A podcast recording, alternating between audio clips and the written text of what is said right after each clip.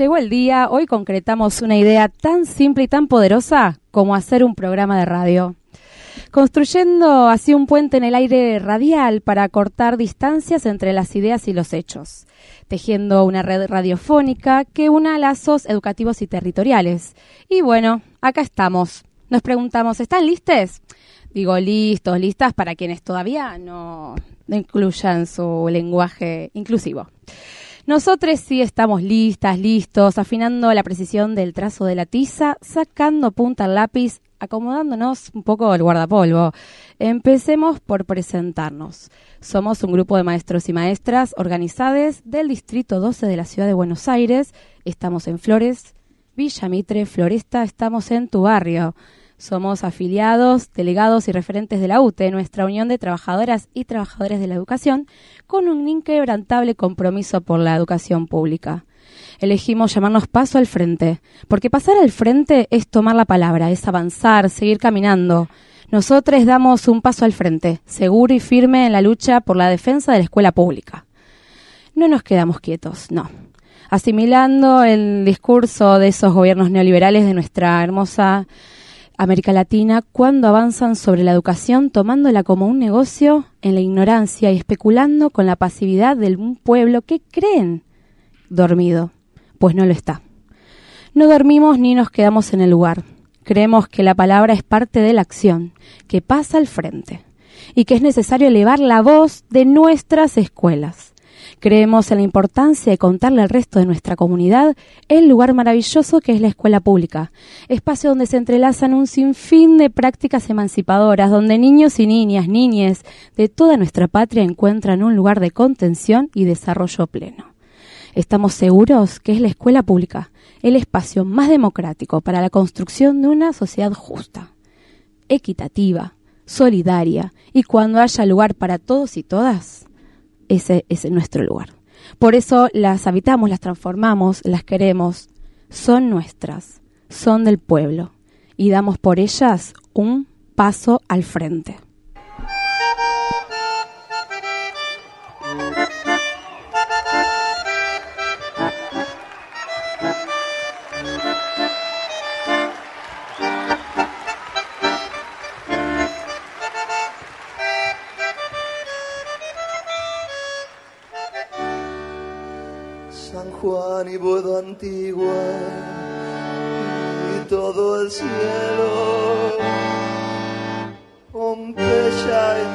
La inundación. Tu melena de novia en el recuerdo y tu nombre flotando en el adiós. La esquina del herrero, barro y pampa tu casa, tu vereda y el zanjón y un perfume de yuyos y de alfalfa de nuevo corazón.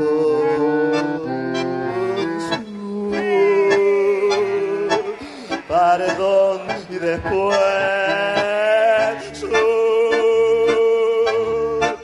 una luz de almacén ya nunca me verás como me viera, recostado en la vidriera y esperándote. Ya nunca alumbraré con las estrellas nuestra marcha sin querella por las noches de Pompeya, las calles y las lunas suburbanas, mi amor en tu ventana, todo ha muerto ya lo sé.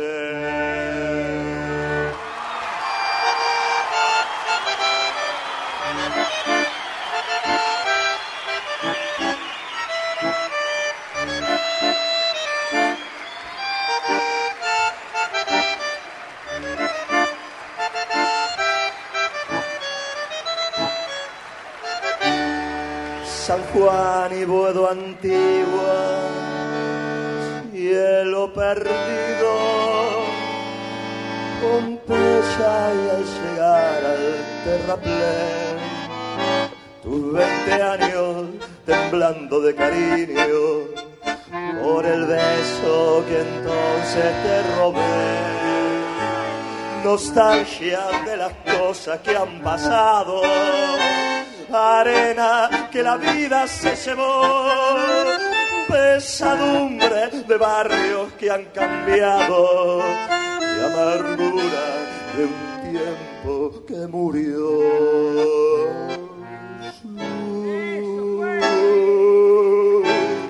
Perdón y después una luz de almacén. Ya nunca me verás como me vieras, recostado en la vidriera y esperándote. Yo nunca alumbraré con las estrellas nuestra marcha sin querella por las noches de Pompeya, las calles y las lunas urbanas mi amor en tu ventana. Todo ha muerto, ya lo sé. Paso al frente, viernes de 18 a 19 por Radio Presente.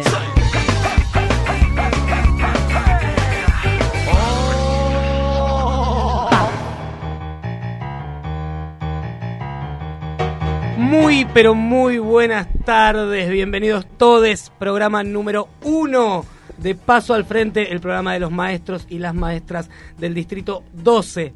¿Cómo le va, Morena? Hermosa su editorial. Quiero felicitarla al aire ahora mismo. Me encantaron sus, palabras. ¿Cómo pero muchas gracias, Javier. ¿Cómo estás? Bien, acá, número uno, programa número uno. Mm. ¿Cosas que alguna vez se sacó un uno? Seguramente, ¿no? No hay que negarlo. pero este uno, este uno que sea un primero con esa fuerza que tiene un primero de mayo, un primero de mayo de paro de la CGT, un primero, ese, tipo de fuerza estamos hablando. Un primer grado que arranca con todo y bueno, y así estamos dando el paso al frente, nuestro primer pasito, pero gran paso en el espacio. En el éter, podríamos decir, porque estamos saliendo al aire para todos aquellos que nos estén escuchando por internet. Sepan que si viven cerca del ex centro clandestino de detención, eh, el Olimpo, pueden escucharnos por el dial de su radio en el 94.5. Si no, nos escuchan por la página de Radio Presente. Programón, este programa número uno del día de la fecha, porque tenemos un, un invitado de lujo. Digamos que arrancamos con todo como debe ser.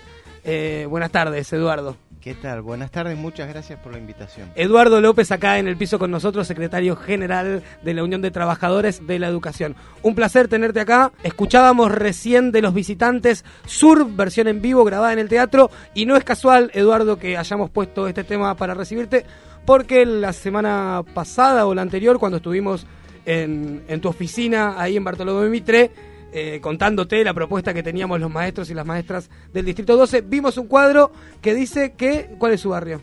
Pompeya. Exactamente, el señor es de Pompeya, gran valor del tango. ¿Gustás del tango? Me encanta, me encanta. Soy admirador de Homero Mansi, que vivió en Pompeya, radical irigoyenista, luego peronista, profesor del Joaquín B. González y Santiago en el golpe del 30. Este, bueno, es hermoso el barrio de Pompeya, me encanta. Vivo viví y elijo Pompeya.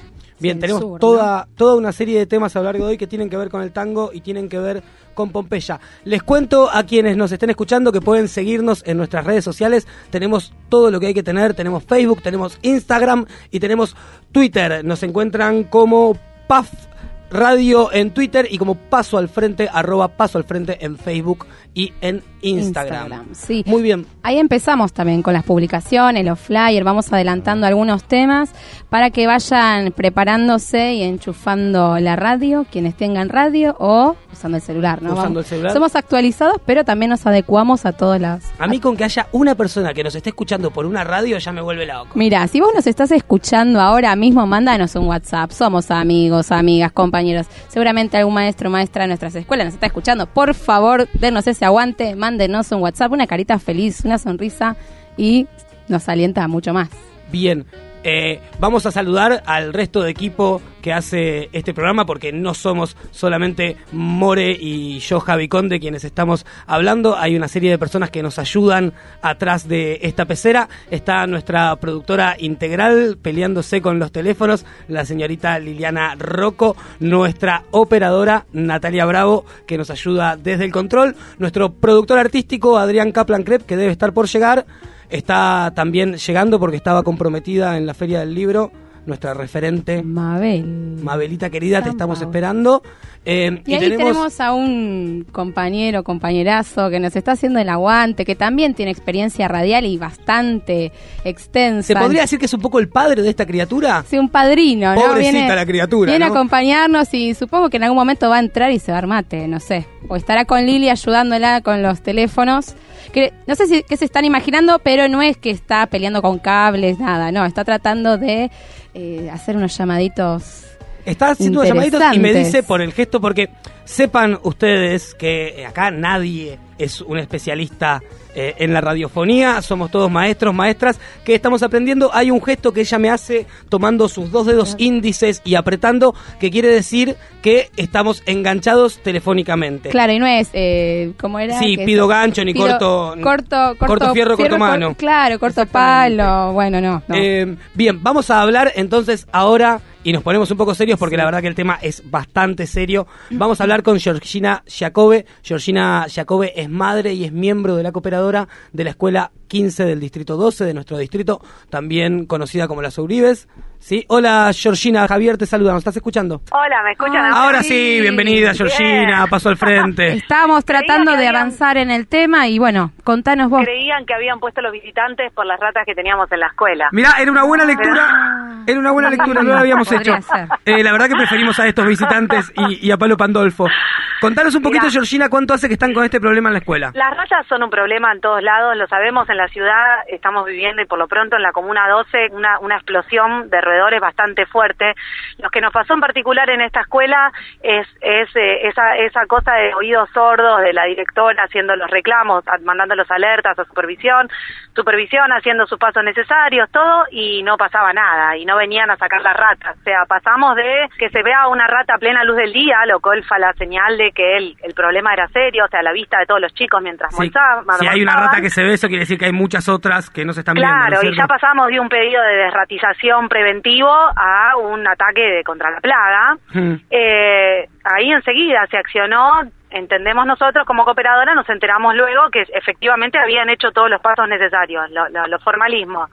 Pero no vino nadie a dejar ningún veneno ni nada. De la cooperadora, decís vos que es el pedido de... Nosotros actuamos después cuando nosotros nos enteramos luego de este evento y estando de hecho reunidos como cooperadora a la noche, por la noche funciona, la escuela está abierta porque hay un centro de eh, no formal, el centro Aranguren. Estábamos reunidos ahí, o sea, fuera de horario escolar y una rata bailaba adentro de uno de los placares en dirección. Sale mm. la directora del no formal horrorizada y ahí es que la cooperadora toma noción de, de la situación, de lo seria que era, porque no habíamos sido muy informados hasta el momento. Se mantenía un poco escondido el asunto. Ahí entendimos que era un problema más que grave, que había excremento de rata por toda la escuela, que los auxiliares ya no faltaban abasto para limpiar, porque todas las mañanas se encontraban con excremento de rata dentro de la sala, donde se apoya el borrador. Y bueno, eso fue un jueves a la noche. El viernes la cooperadora ya armamos una nota, observamos que habían hecho todos los canales necesarios, o sea, primero fuimos a la, dirección, después a la supervisión. Cuando me dijeron que todos habían hecho lo que tenían que hacer, me fui directamente al ministerio. Pero no llegaban los equipos, digamos, no iba nadie a desratizar. No, no pasaba nada. Llegué al ministerio y pedí directamente hablar con Soledad Acuña. Decime que te atendió. Casi, no tuve, no tuve el gusto, pero me atendieron las directoras generales de la Dirección General de las Direcciones Generales. O sea, siempre me atendieron jefes, nunca mucho cacique y poco indio, ¿no? En la clase. bueno, así todo, todo el mundo me tomó los datos y las ratas fueron increyendo y llegamos al extremo de que una rata el martes a la tarde, mientras unos padres acompañaban a un pedido en legislatura para que se ataque este tema de una, de una forma un poco más seria, en ese momento una rata rasguñó a un auxiliar y, tuvo que ir a vacunarse el, señor al hospital. Y ahí, bueno, la directora dijo, esto no da por más, suspendo las clases. Recién cuando pasó todo esto, al otro día apareció TN a las 8 de la mañana y logramos que todos se acuerden juntos de nuestra escuela después de un mes y medio de reclamo.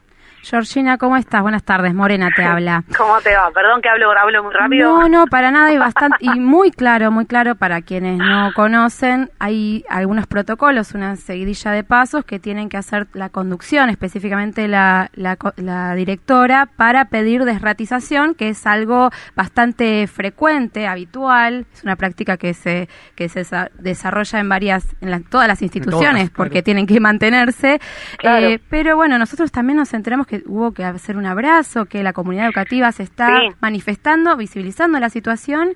Contanos un poquito cómo... cómo Porque además, paralelamente a eso, nosotros entendimos que, que, son todas cosas que nos vamos enterando cuando, cuando nos pasan estos problemas, ¿no? Mm. Que la responsable de desratizar, por ejemplo, higienizar la parte de afuera de la escuela es la comuna. Hacia la comuna también nos dirigimos y hablamos con la comunera de la comuna 7, que es la que corresponde, Mamones. alguien desratiza afuera y alguien adentro.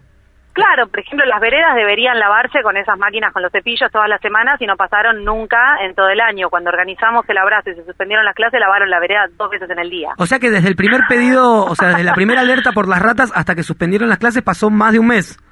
Sí. Con los chicos y las chicas, los maestros y las maestras conviviendo con los roedores. porque es de doble jornada, almorzando en esa escuela. Qué locura. Abrazamos la escuela el miércoles a la tarde con toda la comunidad eh, fue un, hermoso gesto porque, porque, de nuevo, fue una muestra que frente a la ausencia del Estado, porque esto era, eh, además esa serie de mecanismos que están todos articulados y las cosas no suceden, o sea, mucha cháchara, mucho buen recibimiento, mucho diálogo. Todo el mundo me recibía, todo el mundo me entendía, todo el mundo me atendía muy amablemente a mí como madre, pero no mm. pasaba nada, o sea, eh, genera más violencia, no sé, ¿no? Es como una actitud muy violenta. Eh, yo me cuesta creerlo en realidad, em, pero he leído en un diario de tirada nacional que una de las respuestas por parte del gobierno tuvo que ver, y decime por favor que es mentira, con que lleven gatos a la escuela. Un poco mentira, un poco verdad. ¿Cómo es porque eso? Fue sugerencia de, la supervisora a una madre que fue igual de preocupada que yo. Yo fui en representación de la cooperadora, pero varios padres y madres se acercaron a la supervisión a, dar su preocupación y la supervisora dijo, y mira, yo sé que si esto tarda, algo van a tener que hacer. ¿Y por qué no ponen dos gatos? Le dijo y la madre está por poco se muere. Qué fuerte. Qué fuerte, por favor. Así que un poco sí, un poco no. Fue una, sugerencia de una supervisora, ¿Y cómo sigue esto, Georgina? Bueno, como les digo, se acordaron todos juntos. No solo teníamos que nos lavaron dos veces la vereda, sino que apareció una cuadrilla de 30 personas lavando la escuela de arriba abajo. Esperamos que, bueno, realmente ahora ataquen el problema. No podíamos creer que lleguemos a esto para que te en una escuela. es algo tan básico como para que los chicos no convivan entre ratas. ¿no? Tuvimos que hacer reclamos, llamar a los medios, suspender las clases, un auxiliar herido. Es, es, es de locos, ¿no es cierto? Sí, estirar algo tan básico y tan concreto que es eh, desratizar, ¿no? Una práctica, insisto, habitual que debería garantizarse en todas las instituciones. Georgina, Entendemos que ahora esto avanza. Bueno, no sé, estén atentos porque nunca se sabe cómo sigue, pero bueno, algo están haciendo. Esperemos que el próximo abrazo sea para acompañar proyectos interesantes en la escuela y no sea pidiendo una desratización, limpieza, garantía de infraestructura como lo venimos haciendo reclamando todos los, los docentes y trabajadores y no trabajadores eh, docentes de las escuelas. Gracias, Georgina, por la comunicación. Estamos en contacto. Vamos a seguir porque es parte de nuestro distrito. Y queremos agradecerte. Acá te estuvo escuchando atentamente Eduardo López, quien es quien toma también los reclamos de toda la ciudad de Buenos Aires. Muchísimas gracias, Georgina. Gracias a ustedes. Que tengan buenas tardes y suerte con el programa. Gracias.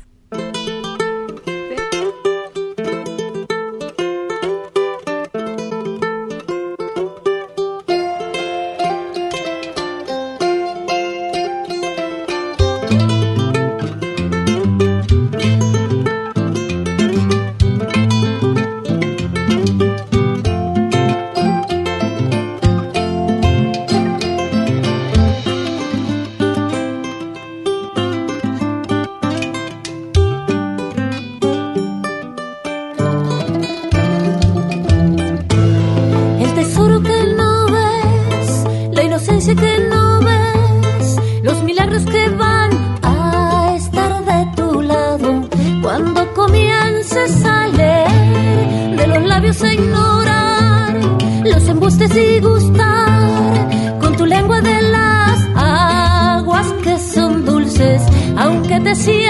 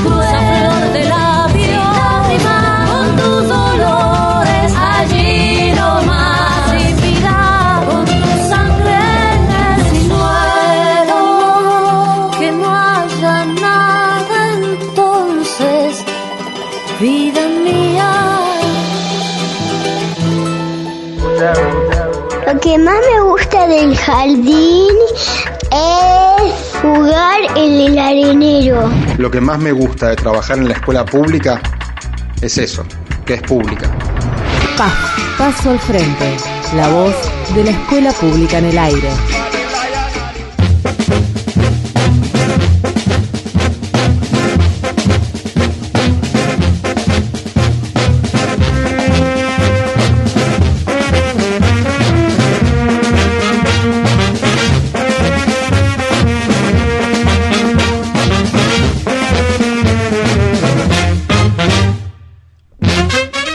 Bueno, seguimos con el programa, se nos suma Mabel, llegaste, ¿cómo Bravo, estás? bravo. Bienvenida a tu espacio, ¿no? Bienvenida Pero a tu casa. Ya estábamos, ya habíamos arrancado y te esperábamos me con parece que tenés el micrófono apagado y la gente no, No sabe que llegaste. Yo, yo Ahora sí. escucho, no sé. Perfecto, bueno, gracias Eduardo. Menos mal que está acá. el secretario está todo el secretario Sí, general. es así, ¿eh? es así. Bueno, vengo de la Feria del Libro. Bien. Saben que bueno el stand de Cetera está esperando a todos los compañeros. Soy unas compañeras de Entre Ríos que vinieron, o sea, la gente se referencia, los, las docentes y docentes del país en ese stand. Así que, a pesar de que hay poco movimiento por ahora, eh, los compañeros docentes y dos eh, vienen y, y vienen a visitar el stand de Cetera. Así que los invitamos, Pabellón Amarillo. Es 1522 el número del stand. Este, me van a encontrar ahí. Perfecto, la niña bonita y el loco, 15 y 22, ¿no es cierto? Bueno, sí. Bien, ¿Ibas a las decir? redes sociales están funcionando porque tenemos un montón de mensajes, Morena, no quiero olvidarme de nadie, me llegan saludos de Karina, Sofía, Camila, Josefina, Noelia, Aida, eh, ¿vos tenés a alguien? Sí, de Silvina, la Colo, que nos dice que nos está escuchando mientras vuelvo de la primaria y voy rumbo al secundario. Bien, esa es nuestra idea. El horario de las 6 de la tarde es ideal para que nos escuchen volviendo un viernes a la casa. Se suma, además, como dijimos, de Mabel, nuestra compañera, del otro lado de la pecera, nuestro productor artístico, el señor Adrián Kaplan Crep. Bienvenido, Adrián. Es el encargado de hacer toda la artística que ustedes escuchan del programa, los separadores y demás están a su cargo. Así que un placer contar con, con usted. Seguimos, bueno, entonces con, con Eduardo. Eh, mientras escuchábamos ¿no? a, Georgina hablándonos de, la situación en la escuela Sobríguez. Eduardo, ¿querés decir algo de lo que dijo Georgina? ¿Cómo ves vos esa situación? Eh, vos querés a lo mejor un panorama más global de la ciudad. ¿Es la única escuela en la que está pasando esto? ¿Son historias que se repiten? ¿Cómo lo ves? Sí, se repiten. Es efecto natural de la baja del presupuesto educativo que desde hace 11 años viene llevando adelante el gobierno de la ciudad. Bajas el presupuesto educativo este, no hay mantenimiento y pasan estas cosas. Bien. Bueno, eh, una, ese es uno de los puntos, pero en sí, dentro de las reivindicaciones que constantemente eh, visibilizamos, esa infraestructura, son las, eh, las situaciones en las que se encuentran todas las escuelas, no solamente primarias como esta, sino el resto de las instituciones. Sí, infraestructura, falta de vacantes, problemas de comida en las escuelas, chicos con hambre, salarios por debajo de la línea de la pobreza para los maestros, tiene que ver con esto. Hace 11 años el presupuesto educativo en la ciudad era del 30%. De cada 10 pesos, la ciudad 3 invertía en educación. Ahora de cada 10 pesos, en vez de 3, invierte 1,5. Claro. Entonces, bueno, eh, hay menos plata, quedan chicos afuera, los chicos que entran muchos vienen con hambre y el alimento no es bueno y aparte hay ratas en las escuelas. En fin, lo que quieren es este, adherir la escuela con los problemas. Cuando la escuela, como vos decías en tu introducción recién en la radio, es eh, lo más importante para las familias, para el pueblo, es lo mejor. La, la, escuela pública es la esperanza. Cuando todo se derrumba, lo que te ayuda a levantarte a la mañana es peinar el pibe y llevarlo a la escuela. Entonces, lo que quieren hacer los gobiernos de derecha, que siempre lo han querido hacer, es este, esto, asemejar la escuela a problemas, a ratas, a situaciones. Eh, es una decisión política. Es como asemejar la política a dos programas. ¿Cuáles son los programas políticos de Canal Abierto? Hay dos. Uno se llama Animales Sueltos y el otro Intratables. Entonces vos relacionás la política con los intratables y con los animales sueltos. Bueno, la educación la quieren relacionar con las ratas, pero la educación todos los que escuchan, todo el pueblo sabe que es el futuro. Lo que uno quiere para los hijos es que se eduquen, que vayan a la escuela, los chicos aprendan, los maestros enseñemos y haya buena educación. Eso por más baja del presupuesto educativo no van a lograr perder el amor entre los docentes y la comunidad educativa que todos los días renace en la escuela pública. Y hay ahí, ¿no? Como cierta ruptura con el discurso que, baja del gobierno a lo mejor que tiene que ver con, se me, acuerdo ahora cuando, perdón, me acuerdo ahora cuando el presidente dijo los que caen en la escuela pública como si fuese algo que, nadie elige y la asociación de los maestros y las maestras con vagos, ¿no es cierto? Y si uno se pone a pensar, acá los que levantan la voz cuando se llena de rata las escuelas son justamente las familias, Y, los maestros, ¿no? Digamos. Es tal cual. Para ellos caen, para nosotros la elegimos. Este, bueno, es eso. Lo mismo yo siempre digo que el término maestro, aparte de sustantivo, es un adjetivo. Mm. Cuando alguien, el pueblo, cuando alguien se destaca en el fútbol, dice este futbolista es un maestro, este artista es un maestro. Nunca dicen este artista es un ministro, este artista es un presidente, un jefe de gobierno. De manera tal que yo agradezco mucho a, las familias que, defienden la escuela pública, que hacen abrazos, que no naturalizan lo que quiere naturalizar el gobierno. Y no, cuando estos funcionarios sean un mal recuerdo, la escuela pública va a seguir enseñando, resistiendo, construyendo, soñando. Y como dijo mi abuela, antes de morir me dijo, nene, cuida a tu esposa, a la nena, le decía a mi mm. esposa, y estudia. Toda la familia dicen estudiar, a los hijos le decimos estudiar eso no lo pudo romper este, 10 años de macrismo, 11, ni lo van a romper en 50 años de neoliberalismo. Vos recién, Eduardo, hiciste como un paneo muy, muy rápido, ¿no es cierto?, de la situación en las escuelas de los últimos 11 años en, en, la ciudad de Buenos Aires, donde nombraste desde las paritarias hasta los comedores escolares. Me gustaría que ahora sí empecemos un poquito a desmenuzar cada una de estas cosas que, que vos nombraste. Eh, empecemos a lo mejor por lo más importante, que siempre es la comida. Eh, ¿Cuál es la situación en los comedores escolares al respecto? Mira, eh, los chicos, eh, al menos en el distrito donde yo me desempeño, entran a las 8 de la mañana y hasta las 9 y media que no viene el desayuno, en general preguntan a qué hora viene el desayuno. Hmm. Hace poco la reta pretendía que nosotros no llevemos al comedor a los chicos cuyas familias no habían hecho el trámite de comedor. Digo los chicos de jornada completa. Eh, en fin, hay hambre en las escuelas, no lo digo yo, lo dice la UNESCO, eh, lo dice el Observatorio este, de la UCA, y los chicos tienen que comer. La comida cada vez es peor. Yo sé que el centro de la escuela es el conocimiento. No las escuelas no tienen que ser comederos ni, ni como, como bien decía Morena y vos también, este, ojalá haya otros abrazos para que vengan las computadoras, para que haya centralidad en el conocimiento en las escuelas. Pero si es rata, abrazamos para que no haya rata. Si no hay comida, abrazamos para que haya comida. Con hambre no se puede estudiar. Entonces, hay que llenar la panza. Yo tengo una propuesta. A ver. Tengo una propuesta, la voy a decir acá en la radio. Por favor, se la dije ayer a los representantes de todas las villas de la ciudad que vinieron a la UTE. Bien. Eh, sirvamos el desayuno, el horario de entrada es a las 8 de la mañana, sirvamos los 7 y media. Hmm. Es un poco más de plata. 7 y media. De 7 y media a 8 desayunan, me imagino. Galletitas redonditas, las que tienen azúcar, esas que uno elige de la. ¿Viste? Las redonditas con azúcar, los anillitos. muchos anillitos. Café con leche, eh, chocolatada, yogur, banana, fruta. Eh, todo de 7 y media a 8 en, en distintos lugares de la escuela eh, y a las 8 empezamos a enseñar. Y no le sacamos tiempo. No le sacamos el tiempo. El que quiere viene y a las siete y media a desayunar y el que, no quiere viene a las 8.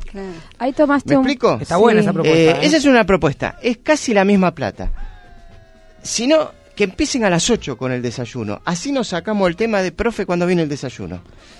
me parece que es clave. Y yo quiero enseñar enseñamos geografía, en mi caso, ustedes enseñan a leer, a escribir, bueno, lo que tienen que enseñar, pero con hambre no se puede estudiar, entonces lo vamos a hacer de alguna manera. Lo que hizo Sandra y Rubén en Moreno, eh, cuya escuela estalló el año pasado y ellos murieron, habían ido media hora antes a calentarle la comida a los pibes, porque la tienen clara, con la panza llena estudias mejor la tendría que tener clara los gobernantes también. Sí. Eduardo, perdóname, pero tocaste un punto muy interesante porque dentro del menú incluiste frutas. Claro. Que hay algo que bastante ruido hace cuando plantean los programas de escuelas saludables. En el distrito, los compañeros y compañeras seguramente habrán recibido a las nutricionistas, que son trabajadoras, pero que toman un plan de escuelas saludables basándose en el consumo de frutas en la escuela, incorporando como hábito saludable la comida que no sea chatarra, dulces, en contraposición a los desayunos que en teoría son balanceados, pero de una calidad bastante paupérrima. Entonces hay una convivencia y un discurso muy contradictorio en el pedido que las docentes y los docentes tomemos como una escuela saludable estas prácticas y las planteemos cuando no hay garantía ni siquiera de una banana o una eh, variedad de frutas en una escuela. Es raro ver una banana, una manzana, una naranja ahora en las viandas. El otro día veía una foto de nenes a los que le daban media mandarina. Exacto. Media mandarina. Estamos hablando de una ciudad, de la ciudad más rica de la Argentina, con estos menúes que dejan mucho que desear. Totalmente, se soluciona con más inversión. Eh, por supuesto, en la pirámide nutricional es importante la fruta, la verdura, el pescado, la carne, el pollo. Mm. Y luego es menos importante las harinas, el arroz, los fideos. Eh, vamos por todo. Tiene que haber, lo, bueno, eso cualquier nutricionista lo sabe, lo que no hay es inversión. Exacto. A la mañana hay que desayunar bien. Eh, bien es fruta, como desayunan ellos. Como desayunan ellos, tienen que desayunar nuestros chicos. Como se desayuna en Puerto Madero, así hay que desayunar. Bueno, eh, yo quiero que desayunen en la casa. Ahora, si no desayunan en la casa, no voy a mirar para otro lado. Que vengan a la escuela, desayunar tempranito y empezamos a estudiar. Lo vamos a hacer, porque vamos a llegar a tener un gobierno en breve que va a defender la comida de los argentinos, la panza de nuestros pibes y la cabeza de nuestros alumnos. Bien, Eduardo, ahora vamos a seguir hablando del próximo bloque de lo que de lo que viene para los argentinos y de cuál es tu visión. Vamos a escuchar un tema ahora anteriormente escuchábamos de la chicana em, el tesoro de los, inocentes. gran tema. Te hacen muchos gestos acá sí, eh, me estoy perdiendo con los gestos que te están boicoteando para mí. ¿eh? El tesoro de los inocentes. Vamos a escuchar, eh, habíamos escuchado el tesoro de los inocentes y ahora si el productor me confirma, vamos a una, tanda. y después escuchamos el tema. Radio Presente. En la lucha por nuestros derechos, digamos presente. Que no te maquine, eso no es amor, es maltrato. Presente, puerto presente, presente y aquí a tu lado. No permitas que te saquen objetos, instrumentos de trabajo o documentos personales. Tampoco dejes que te manipulen con el dinero que usás para satisfacer tus necesidades o las de tus hijos. No lo naturalices. Mano levanta, gritaré. Saber te hace más libre. Conoce tus derechos y hacelos valer. Imputarme siendo un niño es la forma más fácil de evitar reconocer que como adulto fallaste en mi cuidado y que tus instituciones no cumplen con sus fines y que la sociedad que has creado no tiene futuro. No a la baja de edad de imputabilidad. No a la baja de edad de imputabilidad. Prohibido.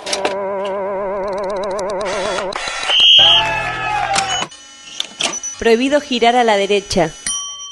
Fa. Democracia que se convierte en banalidad. Puedes elegir sin diversidad. Si no estás con los gigantes te aplastarán. Como voto inútil.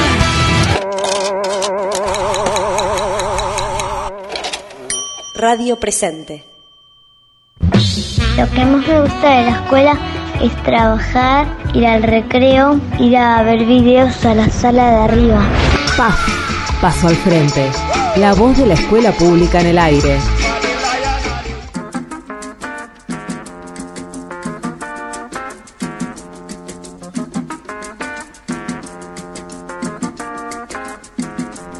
Seguimos entonces en el programa número uno de Paso al Frente.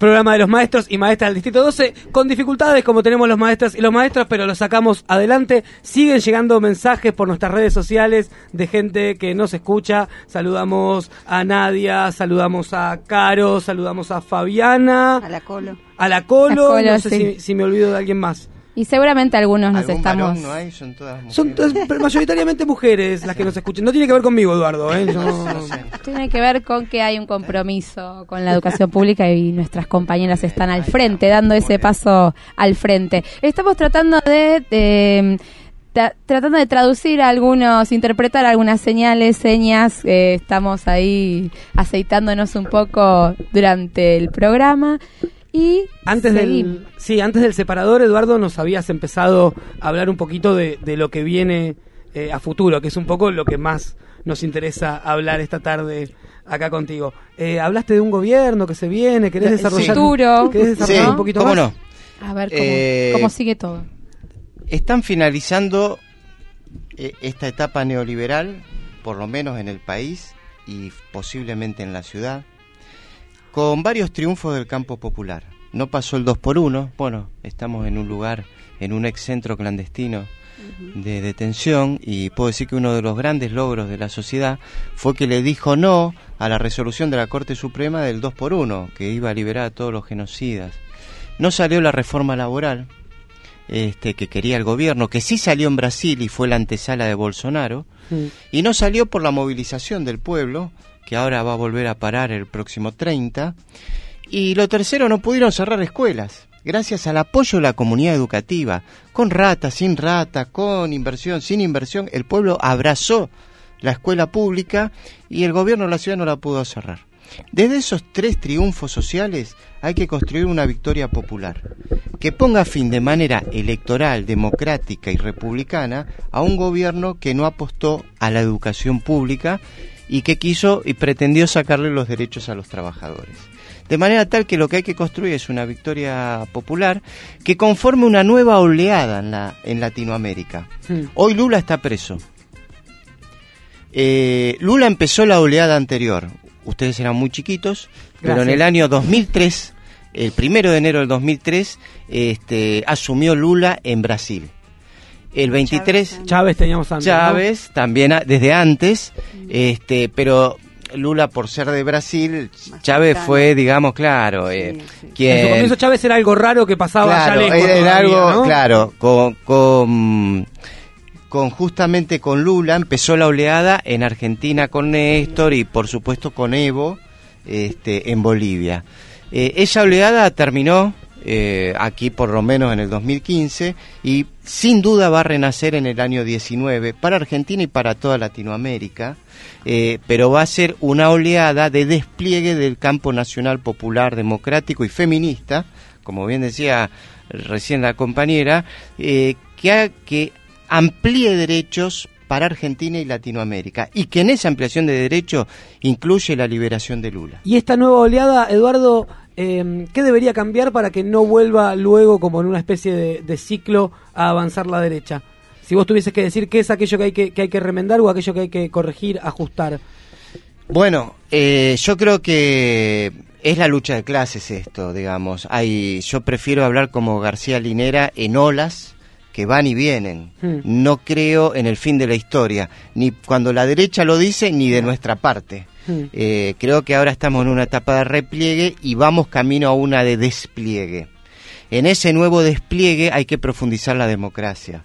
No solo hay que intentar que el pueblo consuma más, sino que hay que organizar la comunidad para llegar a una comunidad organizada. Hmm. Con solo consumir más, como pasó en la etapa anterior, este, alcanza relativamente, porque quien consume más y se asume como consumidor, más que como parte de una comunidad educativa, más que como ciudadano, como bien dice Mabel, termina diciendo, bueno, voy a votar a este que quizá con este consumo más y me puedo comprar el iPhone. este, y en realidad uno tiene que pensar que la realización personal está en el marco de una realización de país. Si el gobierno que te ayuda a realizarte no avanza en la organización del pueblo para asumir que esa organización es también colectiva, la contraoleada neoliberal va a llegar más rápidamente. Eh, y lo del 30, que ya estamos tan próximos, digamos, es organización en ese sentido, Eduardo. Totalmente, Mabel. Mira, es esto, es que en la nueva oleada estén representados los trabajadores, que somos los que le pusimos, los trabajadores y las trabajadoras, los que le pusimos el pecho a las balas literalmente. Digo, yo tengo la imagen de Sonia Leso, una compañera, eh, poniéndole el pecho cuando nos reprimían este, en la escuela itinerante. ¿Viste esa foto que está ella deteniendo? Bueno, eh, tengo mil imágenes de compañeros y compañeras poniéndole el pecho a este neoliberalismo. El 2 por 1 Quiero acá Para quienes no conocen a Pablo Asquiero, es un compañero, un referente de la UTE en el distrito 12, que lamentablemente tuvo que vivir la propia represión en manos de la policía, que se negaba a a instalar una, una escuela mm, que no está acá digamos porque te tomó adultos porque bueno no un saludo para Pablo un gran compañero compañero mío del Mariano Acosta aparte y bueno ah, ese dato no lo manejaba sí sí sí este y bueno pero vos sos mucho más joven que Pablo eh, ah, eso bien invitado, ¿eh? No, no, no, Pablo es más joven que yo. Pablo es más no, joven que no, yo. no creo, ¿eh? ¿Sí? Y ya se está cerca de jubilar. Bueno. Igual los docentes, no tenemos edad. Los docentes y las docentes eh, nos jubilamos de jóvenes y tenemos una vida plena y activa, docente y educativa, así que hay mucho Pablo todavía, aunque esté próximo a Bueno, así que vamos por el 30. vamos por el 30, decía también eh, quienes le han puesto el pecho, la espalda, la cabeza y el corazón, la, las madres abuelas de Plaza de Mayo con el 2 mm. por 1 y el movimiento obrero, por supuesto, contra la reforma laboral, los jubilados. Bueno, eso eh, ahora que hay que conformar listas, hay que conformar frentes, mm. tienen que tener una fuerte impronta de los referentes sociales y las referentes, las luchas del feminismo, las luchas de la juventud, las luchas de los trabajadores, las luchas de los docentes y las luchas eh, de los movimientos de derechos humanos tienen que estar representadas en las listas que van a conformar una nueva oleada de manera democrática y republicana. Por eso seguimos peleando, este, porque la solución no es solamente electoral, sino que es día a día. Vos pensás, si nosotros no hubiésemos peleado, este, este mes hubiésemos hecho la mayor ignominia a la que nos quería someter el macrismo. Decirle a los chicos que iban al comedor escolar, vos vas y vos no vas, porque tu papá no hizo el trámite escolar.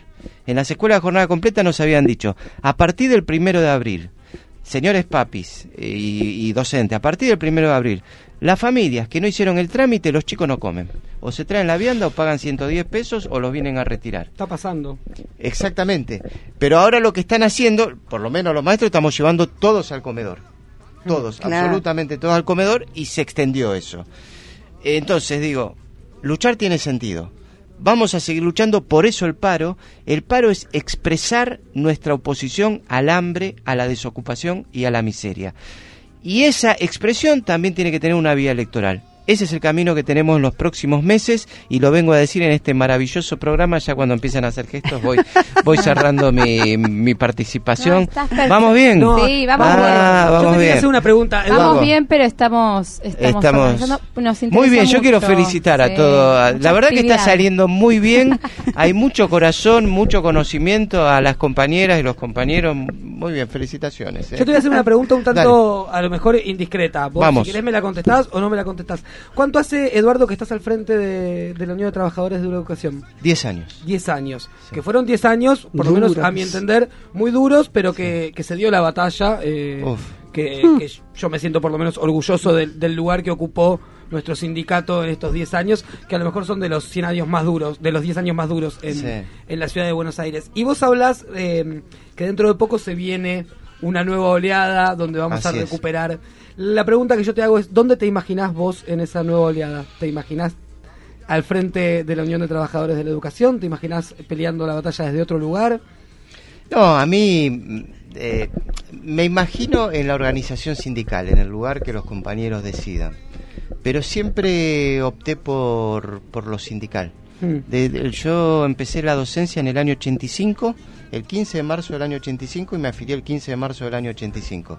Y voy a morir afiliado a una organización sindical, a un sindicato. Me veo ahí, sí aportando a una nueva etapa de, ampliación de derechos, pero en lo sindical.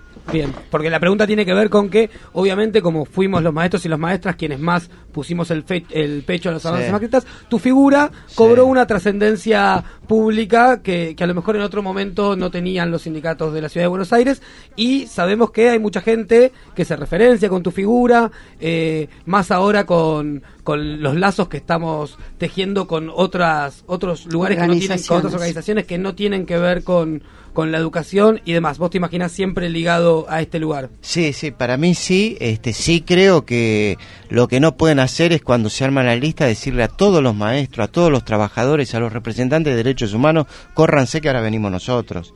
No, no, no. Tienen que estar representados aquellos que nos opusimos al macrismo y que tenemos que defender, luchar y profundizar en esta nueva oleada. Este, indudablemente nosotros tenemos diputados de los cuales estamos orgullosos. Uno de ellos es Hugo Yasky, que ayudó muchísimo, que es docente, este, que ayudó muchísimo, este, un maestro. Un maestro y, y, eso es lo que queremos, que haya muchos Hugo Yaskis eh, en el Congreso este, está Vanessa Siley, digo, mm. una compañera sindicalista, secretaria general del Sindicato de los Judiciales, una excelente diputada, y así como Vanessa y como Hugo, tiene que haber muchísimos más que nos llenan de orgullo, muchos trabajadores en el Congreso. Bien, Eduardo. Bueno, no te vayas, vamos a seguir hablando con vos, no se vayan tampoco ustedes que están escuchando, hacemos una pequeña pausita y volvemos con una telefónica. Lo que más me gusta de la escuela es, es el recreo y también los amigos que te ayudan algunas veces cuando te equivocas. Lo que más me gusta de la escuela pública es que brinda igualdad de oportunidades. Paso al frente. La voz de la escuela pública en el aire. Bueno, seguimos con la radio, nos queda un poquito de programa, pero no queríamos dejar de hablar con Andrea Escobar. Andrea Escobar es directora de la Escuela La Pampa, la Escuela 4 del Distrito 12. Queremos saber si nos escuchás, Andrea. Estoy escuchando, buenas tardes. Hola, Andrea, ¿cómo estás? Bien, bien. Muchas gracias por, por la comunicación, por darnos este espacio. Eh, queríamos a cuatro años del aniversario, del fallecimiento, de la pérdida lamentable de Rolando y Rodrigo, niños que, que estaban en la escuela, en tu escuela. No queríamos dejar de mencionar ese hecho trágico, queríamos eh, visibilizar la situación en la que viven muchas familias del barrio de Flores y bueno, específicamente hablar con vos, parte de la comunidad educativa de La Pampa y que nos cuentes un poquito qué, qué significa, ¿no? A un día, a un 27 de abril, eh, un, cuatro años después? Bueno, que la escuela, obviamente que a nosotros, a todos los que somos parte de esta comunidad educativa, nos cambió, fue un antes y un después, que mueran dos chiquitos en un taller clandestino, que mueran dos chiquitos, eh, siempre es un golpe muy fuerte para una comunidad educativa y para cualquier persona, este, así que lo vivimos con mucha tristeza, eh, Rodrigo tendría que haber egresado el año el año pasado este y bueno y no estaba ahí entre entre los compañeros a fines del 2017 eh, el ante año pasado. Y bueno incluso hasta lo, lo, nombramos en el acto porque para todos era una ausencia que estaba que estaba ahí el tema es cómo sigue esto, si de esto aprendemos algo, si los talleres clandestinos siguen, si los chicos siguen viviendo en estos talleres porque los padres no tienen otra opción que trabajar en estos lugares donde los hacen vivir ahí adentro y les pagan un dinero que no les permite vivir en otro lado.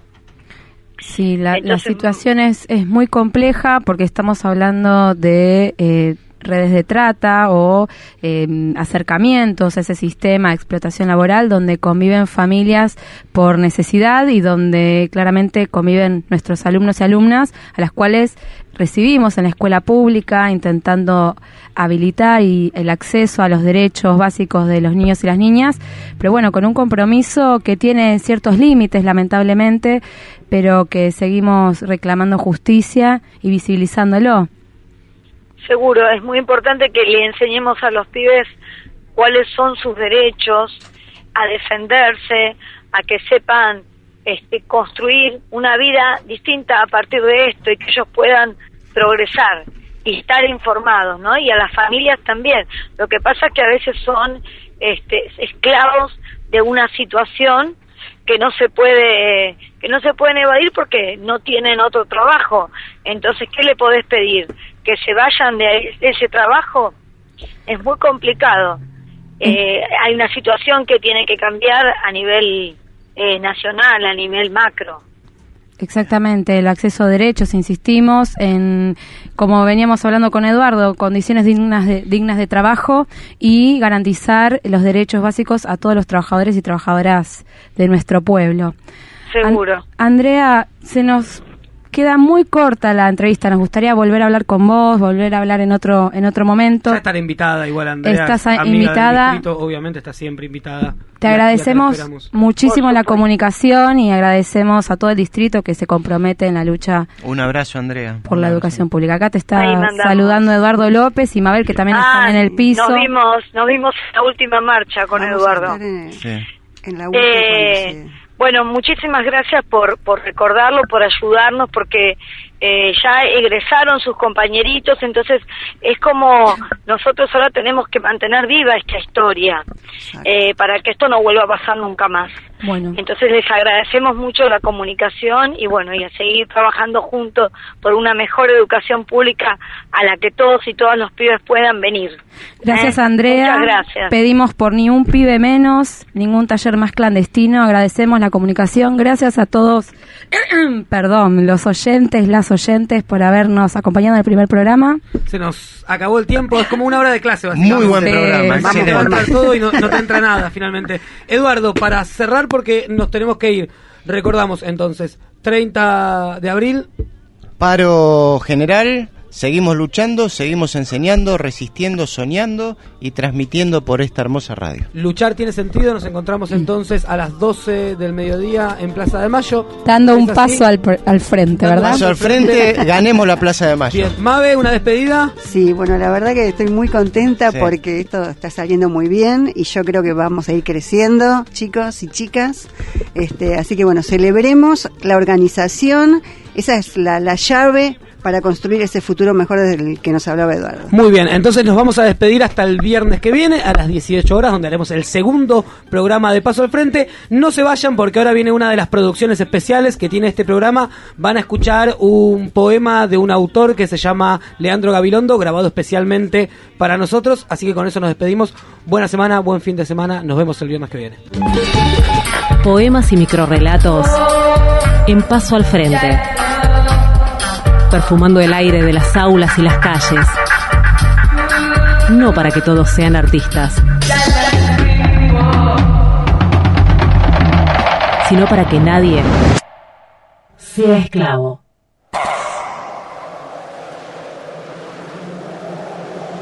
Creo que nunca me voy a poder comprar una casa. A veces saco cuentas al aire y mi mente recula en silencio. También pienso que, en el fondo, mucho no me importa entonces pienso si está bien sentir indiferencia por lo que el mundo exige. Y me pregunto por qué no sé manejar.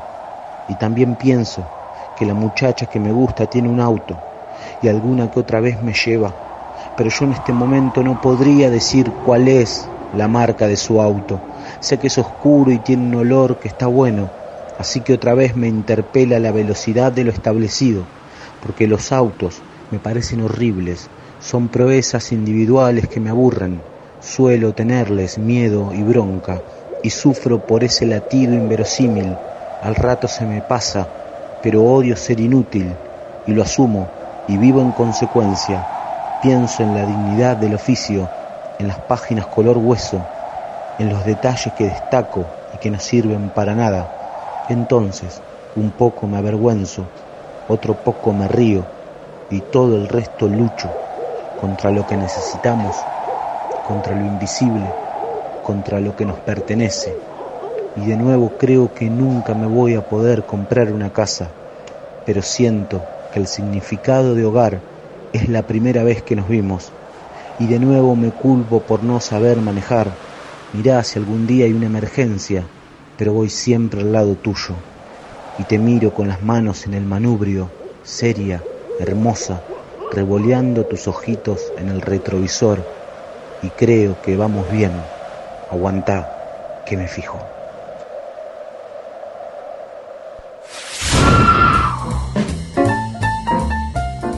Hola, mi nombre es Leandro Gabilondo, escribo y el poema que escucharon eh, seguramente será parte de mi nuevo libro de poesía eh, que saldrá en agosto, si todo sale bien en este país hoy, es muy difícil proyectar, pero si todo sale bien en agosto va a salir el poema que se llama Creo que nunca me voy a poder comprar una casa y saldrá por la editorial Abre Cultura.